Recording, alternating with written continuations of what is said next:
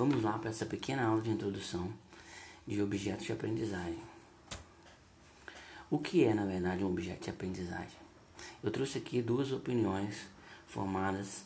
A primeira é de David Willey, de 2000, é, que ele disse que é o seguinte: qualquer recurso digital que possa ser reutilizado para apoiar a aprendizagem.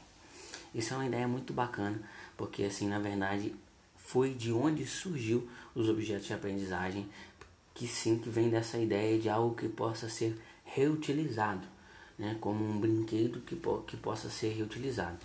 E Galota, em 2006, disse que os objetos de aprendizagem permitem a construção de contextos digitais para os conteúdos que serão explorados. Esse contexto faz uso de uma, de uma série de ferramentas midiáticas, tais como música, desenhos, gráficos, simulações, jogos, etc. Esse outro pensamento que eu trouxe foi, na verdade, para entrar no nosso contexto, no contexto de da informatização das coisas. Né?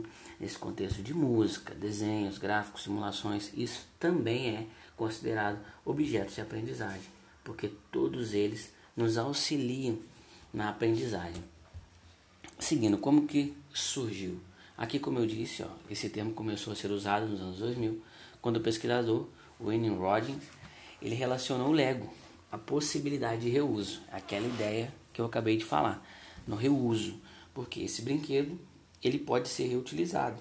Você pode fazer uma montagem de qualquer brinquedo, desmontar e montar de outra forma. Então surgiu essa ideia de um objeto de aprendizagem que ele possa ser reutilizado, ele possa ser usado também de outra maneira. Então essa é a ideia do objeto de aprendizagem. As características aqui eu separei duas que assim são extremamente essenciais. A primeiro que ele deve ser um objeto claramente pedagógico, né? E autocontido, o que? Como assim?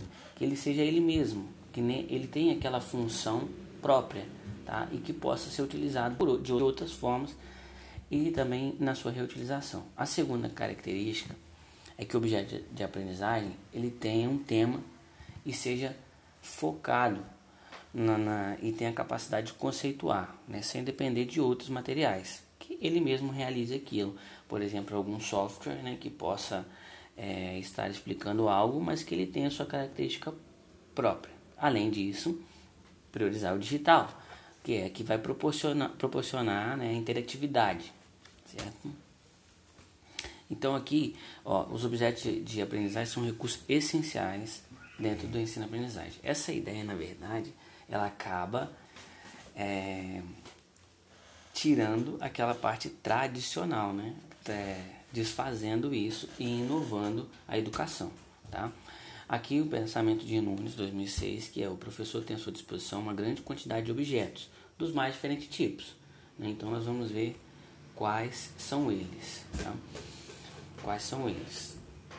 Existem várias formas de apresentação e essas, essas apresentações podem ser em vídeos, animações, games, hipertextos, imagens, infográficos, áudios, e-books, tabelas, mapas. Então existe N formas e todos eles são objetos de aprendizagem.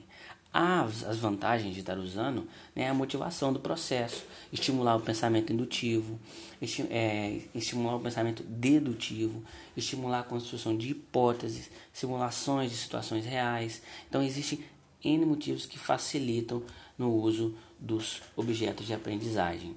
E quando utilizar, né, o objeto de aprendizagem ele pode ser usado em diferentes contextos, presenciais ou virtuais, em diferentes níveis, modalidades de ensino e diferentes situações pedagógicas também. Né. O objeto de aprendizagem ele pode ser usado, além das imagens, animações, em outros recursos simples, como os documentos de texto, no PowerPoint, uma apresentação, até mesmo esse podcast é um objeto de aprendizagem.